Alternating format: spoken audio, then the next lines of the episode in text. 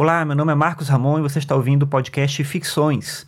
Ficções é um podcast sobre filosofia e cotidiano e você pode ter mais informações no meu site que é o marcosramon.net barra ficções.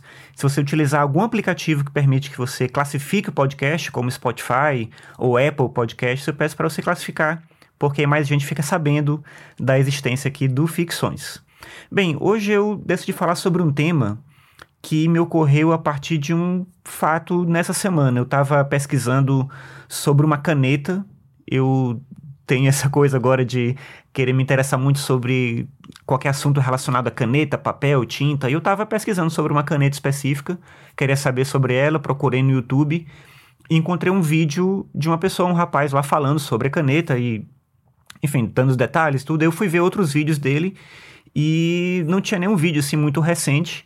E eu fiquei curioso, porque eu gostei do vídeo, queria ver mais coisas, fui nos comentários e tinham várias pessoas perguntando, né? E aí, quando é que você vai produzir? Não tem mais vídeo? Por que, que você não publica mais? E aí uma pessoa respondeu um desses comentários dizendo, ah, uma pena, mas esse rapaz faleceu no ano passado, no caso, em 2022. E depois eu vi em outros vídeos a mesma coisa, eu, eu vi que tinha um link para o Instagram, fui lá e, e vi que era meio isso mesmo, né? Assim, infelizmente ele, ele faleceu. E os vídeos estão ali, a maior parte dos vídeos são vídeos antigos. Esse que eu estava vendo é um vídeo de seis anos atrás. E eu vou dizer para você que me deu uma sensação muito, muito estranha, assim, de estar tá vendo aquele vídeo, ouvindo ele falar, vendo ele ali no vídeo, e de repente saber que ele já faleceu. Isso, não sei explicar, assim, me dá uma sensação muito estranha. E aí eu fiquei pensando sobre isso, né? Sobre o que, que a gente faz com os nossos restos digitais, com essas marcas que a gente deixa na internet, nesse caso dele num vídeo no YouTube, podia ser no Instagram, podia ser no Facebook, pode ser no Twitter, não sei. Um e-mail é uma coisa, claro, que é muito privada, né? Fica na troca de e-mail entre a gente e a outra pessoa, mas a gente deixa várias coisas na internet.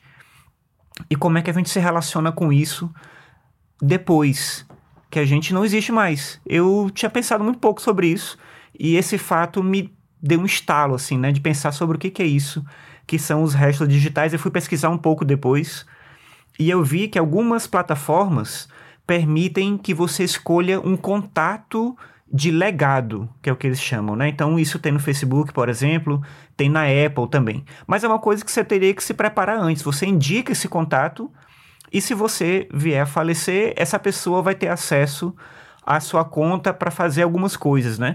O Facebook ele transforma a conta de uma pessoa quando ela já morreu numa conta de memorial. E aí nem todo mundo quer isso também.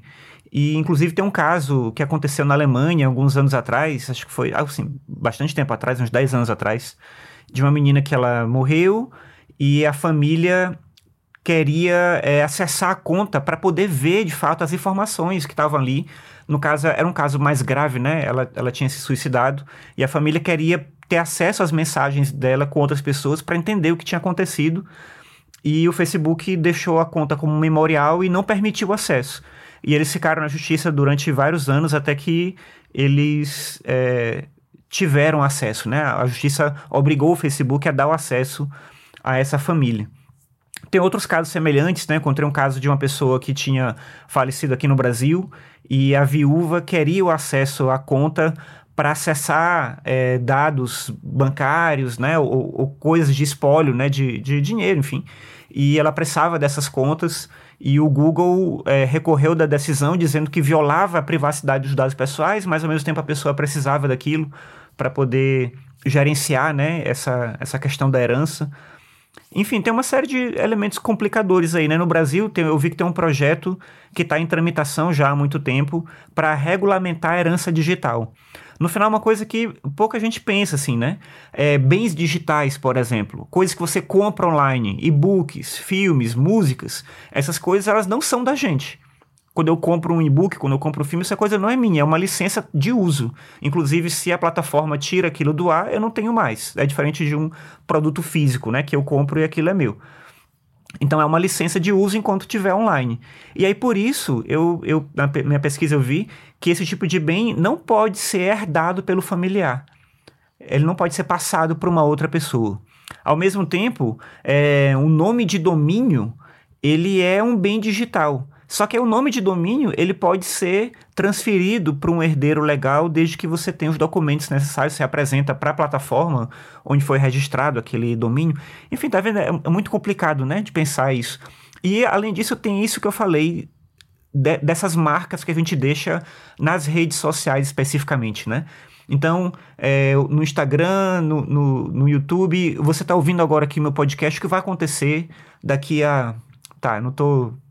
Muito estranho pensar sobre isso, né? Mas imagina, daqui a cento e poucos anos, né? Eu não vou estar mais por aqui e esse áudio ainda vai estar circulando, talvez, e quem vai estar ouvindo e quem gerencia isso e a quem pertence essas coisas.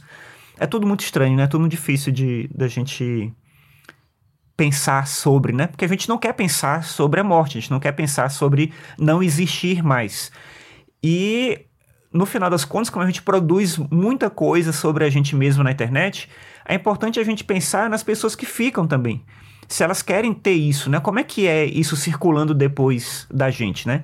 Talvez os familiares não queiram ter essa marca daquela pessoa presente ali constantemente e eventualmente alguém voltando naquele conteúdo, reassistindo, comentando, talvez não seja algo interessante para aquela família, ou talvez o oposto, né? talvez a família queira. Mas é importante então que as pessoas possam gerenciar e tomar decisões, inclusive que a gente possa conversar com os nossos familiares e tomar decisões em conjunto. Mas, de novo, não é uma coisa que a gente pensa, não, não é um assunto que fica recorrente na nossa cabeça. A gente evita pensar sobre a morte, naturalmente, porque a gente quer viver, então a gente não está pensando sobre isso, mas a gente tem mais essa camada de complexidade, que é pensar o que acontece com os nossos restos digitais. Quando a gente se for, quando a gente morrer, o que, que a gente vai fazer com aquilo que a gente deixa? O que, que a gente vai fazer com essa marca que a gente deixa no mundo através dessas redes sociais? A gente quer que isso seja apagado, que isso suma, ou a gente quer que isso fique para que outras pessoas possam ter essa memória da gente? Enfim, uma coisa que me fez pensar muito, está me fazendo pensar muito. E eu queria trazer essa discussão aqui. Não sei se você já tinha pensado sobre isso, mas é uma coisa importante, uma coisa necessária da gente refletir. Não sei, me diz aí depois o que, que você acha sobre esse assunto. Até mais, tchau.